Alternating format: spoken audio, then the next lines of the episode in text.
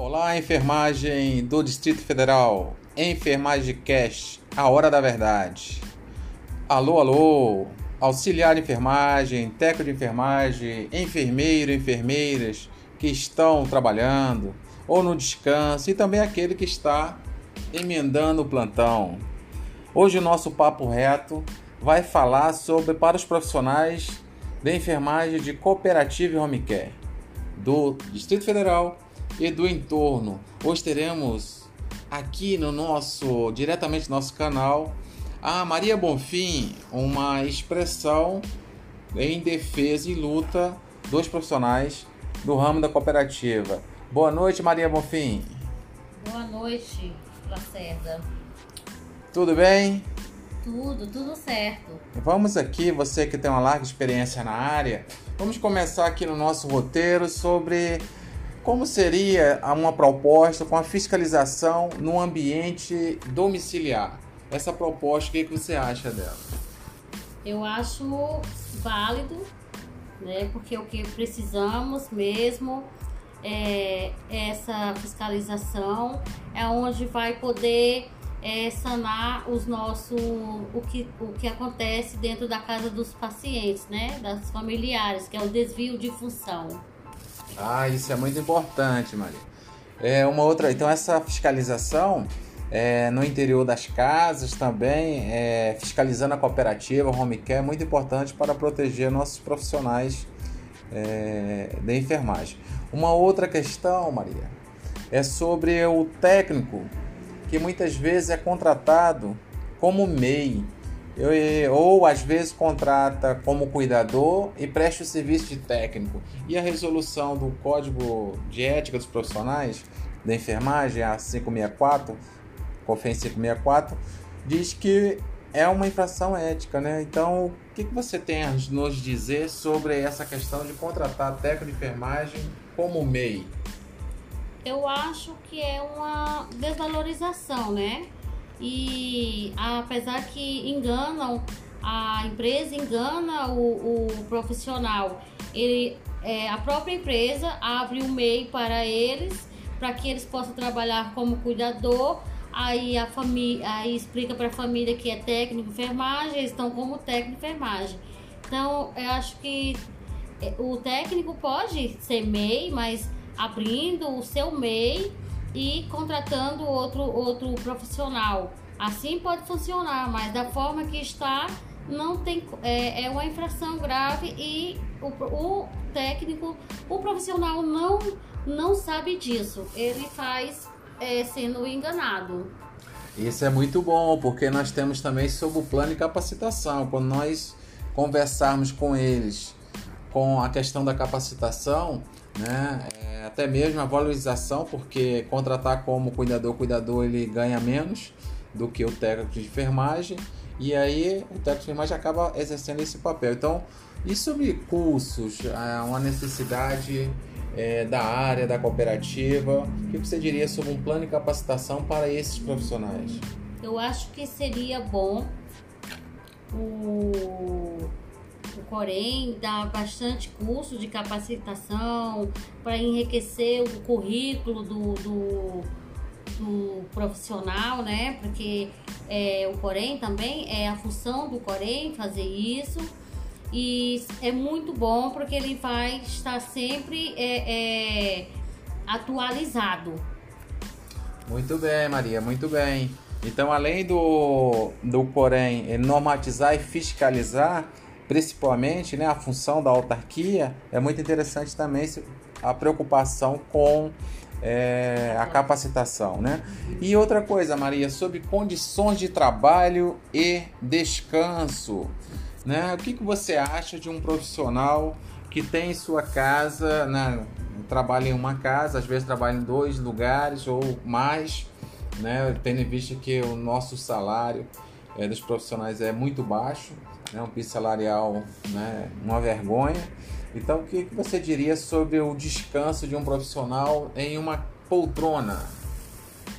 Enfim, é uma pouca vergonha e descaso com o profissional em em, em, em descansar em uma poltrona. Uma poltrona, por mais que ela seja confortável, não vai dar, não é o suficiente para que ele possa descansar. É claro que ele não vai dormir, mas descansar, dar uma relaxada enquanto o seu paciente dorme, é, era essencial para ele, para quando o paciente estiver é, acordado, ele está bem descansado para continuar o seu, o seu trabalho com, com mais é, destreza, né? Quando eu digo destreza, com mais. É, já tem descansado sua mente, seu corpo, vai estar tá bem vai prestar, preparado. Vai prestar uma assistência é, mais segura para o paciente, mais holística, mais integral, né? Isso é muito bom, Maria. É, e também a NR29 não traz a questão da poltrona em si, então temos que pensar na, realmente numa cama para e, nossos profissionais. Uma outra questão é sobre as atribuições, né, Maria? Para a gente fechar aqui o nosso podcast Papo Reto, Enfermagem Cast, a Hora da Verdade, diríamos sobre comentar insalubridade não é função, lógico, né, da autarquia, né, de uma proposta.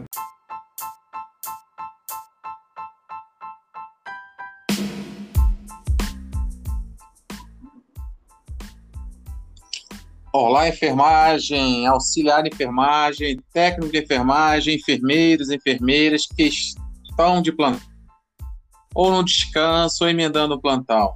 O podcast A Hora da Verdade, hoje, traz um tema super atual, super interessante, que é nada mais é do que a parte empreendedora na enfermagem. Ou seja, nós temos a resolução 568 do COFEM, que é de 2018, e a resolução 606 2019. É sobre essa temática que o podcast A Hora da Verdade, vai falar. E hoje nós temos uma convidada especial, é a enfermeira e empresária Georgiana. Né? Ela vai falar desse magnífico mundo empresarial, principalmente a importância de nossos enfermeiros, nossa enfermagem abrir um consultório, abrir uma clínica, ser dona de hospital. Então, ela está aqui conosco para nos blindar sobre essa temática. Tudo bem, Josiana? É um prazer tê-la aqui no nosso canal. Oi, galerinha, tudo bem? Muito obrigada pelo convite. Muito bem. Eu gostaria de começar iniciando, explorando seu conhecimento qual a importância do empreendedorismo para a enfermagem? Como que você vê é, essa, esse ramo empreendedor para a enfermagem? Então, Lacerda, o que, que acontece? Eu fui criada por funcionários públicos, né? E aí, uhum. o que eu percebo é que fomos doutrinados mesmo é, para que, se vo, para você ser um profissional de sucesso, você precisa é, ser concurso, ter o concurso público, ter uma uhum. estabilidade, uhum. enfim, né? Tudo isso. Só que, ao longo do tempo, essa conjuntura vem mudando, né? E isso não é diferente na enfermagem.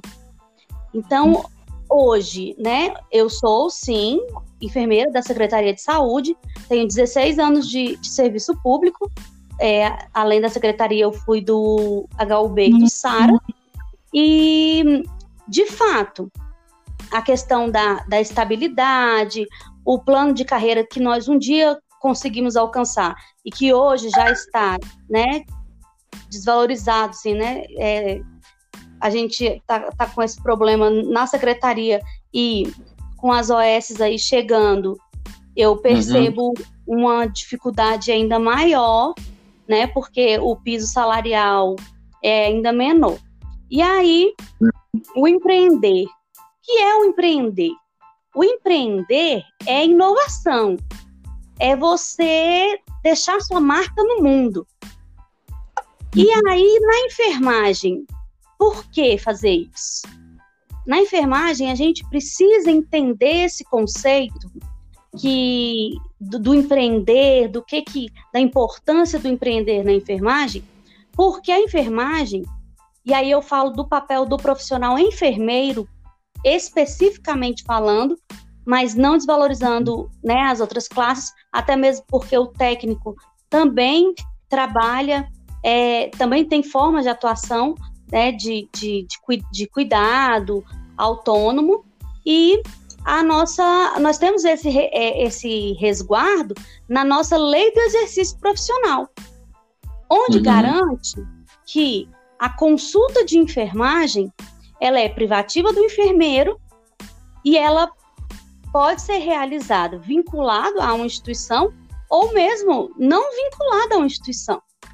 Então, o enfermeiro, ele tem total respaldo legal por, pela lei do exercício profissional, e aí depois, uhum. né, você já citou a, a resolução do COFEM que, é, que, que garante a questão da abertura dos consultórios de enfermagem, né, a legalidade da abertura dos consultórios de enfermagem, e a gente tem um movimento que vem acontecendo é, das sociedades brasileiras de enfermagem, da ABEM, das universidades, dos grupos de trabalho, para que uhum. o, o enfermeiro ele se aproprie desse, desse, desse, desse ideal de que o enfermeiro uhum. é sim um profissional autônomo, liberal e que ele pode ter a clínica dele, o consultório, o hospital, o, o que ele quiser, né? Porque a gente sabe que hum, a competência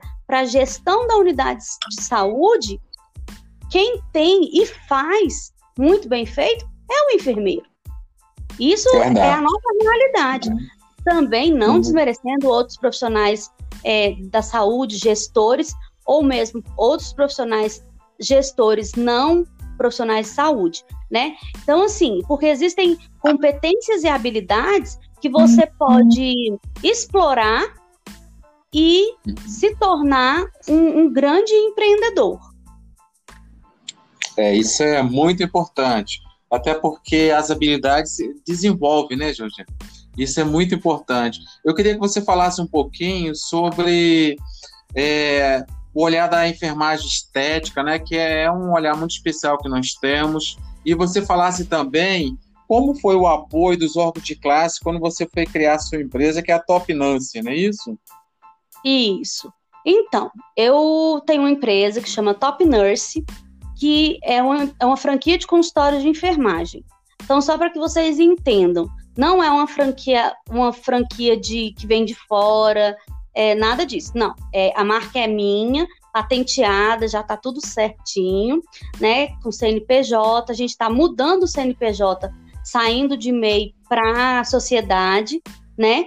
E a Top Nurse, ela veio primeiro, no primeiro momento, como Top Nurse Saúde e Beleza, porque é uma área de especialização que eu tenho, que é na área de dermatologia e estética, e eu comecei a atuar, num primeiro momento, num, num, num grupo de primeiro dia amigas, de família, né? Mas já organizando tudo do ponto de vista da. da eu só comecei a atender, propriamente dito, é, quando eu já estava com toda a formação é, jurídica da empresa, né? E aí é, é um processo. O primeiro passo é a questão do CNPJ, porque eles têm que aprovar, tem que aprovar local, a Anvisa tem que aprovar, é, a, a, né, que é a nossa também vigilância sanitária local, tem que aprovar local. Avisa, né? Né? Isso. E aí, uhum. depois disso, você tem a parte de do consultório propriamente dito, das pessoas entenderem a importância, o papel do enfermeiro, que o enfermeiro pode fazer, porque as pessoas não têm conhecimento sobre isso. E aí comecei a fazer primeiro num é, é, coworking, né, que a gente chama de saúde. Uhum. E aí, primeiro era só eu como enfermeira atendendo. E aí chegou uma hora que eu não consegui mais dar conta da minha agenda pelos procedimentos é, e aí eu comecei a contratar enfermeiros para fazer isso.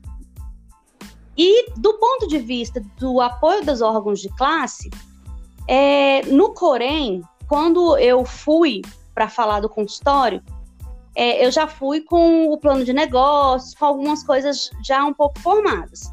Mas eu recebi a orientação de alguns conselheiros, você, claro, né? E o, o professor Rinaldo também, mas ainda muito de forma incipiente, né? É, uhum. Fui ao sindicato dos enfermeiros em busca de apoio para divulgação da, da empresa e, é, e não cheguei e fui convidada num primeiro momento para uma roda de conversa na ABEM, mas ela estava sendo organizada por estudantes e os estudantes acharam que era mercantilização do SUS. Então, uhum. os próprios absurdo, estudantes, né? é, os próprios estudantes de enfermagem não se percebem como enfermeiros, como empreendedores, né? E, uhum. e, não entendem que a saúde complementar ela está prevista na legislação, né, na nossa Constituição, como componente do SUS. Ah, muito bem. Então você falou de uma coisa muito interessante, porque atualmente, é, que fica aqui gravado no nosso podcast A Hora da Verdade, que nós não temos no momento, nós temos um projeto que não foi executado pelo PoremDF na realidade, né? Um projeto que visa, é, nós aprovamos como plenária, mas não conseguimos é, executar em decorrência da pandemia. Um projeto que visa incentivar, divulgar estratégias empreendedoras para a enfermagem, oferecer o curso, né, capacitar profissionais de enfermagem e criar também um roteiro de abertura de consultório e clínica de enfermagem, né? Então, eu diria que eu acho que é criar um projeto, uma comissão que possa favorecer, orientar esses profissionais que estão em busca de realizar seus sonhos, que é abrir uma empresa. Qual é a sua visão em relação a, a essa a criação desse projeto? Não, eu acho de extrema importância, inclusive para que, ele seja um, um, projeto, não um projeto parado, onde ele espere o profissional vir é, com a uhum. ideia, né, com a vontade de ter o consultório. Porque, como eu falei para você, né, é, às vezes o próprio enfermeiro não se vê ainda como empreendedor. Então, eu acredito que tem que ser um projeto volante, de ir às instituições, que foi uma das coisas que eu tive dificuldade. Eu não consegui entrar nas instituições, uhum. né, para falar com os, com os, estudantes dos últimos semestres, né, para falar dessa, uhum. dessa questão, porque a gente faz lá, né, hoje mudou o currículo todo tal, mas a gente faz lá o administração e enfermagem, tal, e, e, e não se fala em empreender, não se fala, né? uhum. né? Fala-se em organizar é, unidade de saúde, escala de trabalho, enfim, coisas importantes também, mas não se fala sobre o empreender. Então, eu vejo como uma, uma, proposta excelente e que ela que tem mesmo que ter é, essa comissão, um grupo de trabalho, o que seja, e que a gente consiga entrar nas instituições formadoras para que o profissional de enfermagem, talvez hoje, ele não consiga empreender devido à questão financeira, né? Porque para você montar uma empresa, Sim. você depende de investidor, você depende de, um, de, um, de algumas questões. Mas só plantar a sementinha de que é possível. E podemos também buscar é, empréstimo, BNDES, e assim, linhas né, de empréstimo, financiamento de pequenos, médios e grandes negócios, né? Sim. Então, Georgiana, é, encerrando o nosso podcast, A Hora da Verdade, né, eu vou encerrar com uma fala sua. Empreender é deixar sua marca no mundo, é deixar o seu legado. Então, nós temos, a Chapa 2 tem um uma projeto, uma, uma das 40 propostas é exatamente fortalecer é, o profissional no campo, a enfermagem empreendedora, e aí a sua ideia da enfermagem empreendedora volante é muito interessante para que nós possamos pensar e irmos até nossos profissionais para romper esse paradigma que você falou. Gostaria muito de agradecer a sua participação. Siga nos nossos canais, vocês que estão nos assistindo, é, podcast A Hora da Verdade. Muito obrigado, Georgiana. De nada, estou sempre à disposição. Um abraço.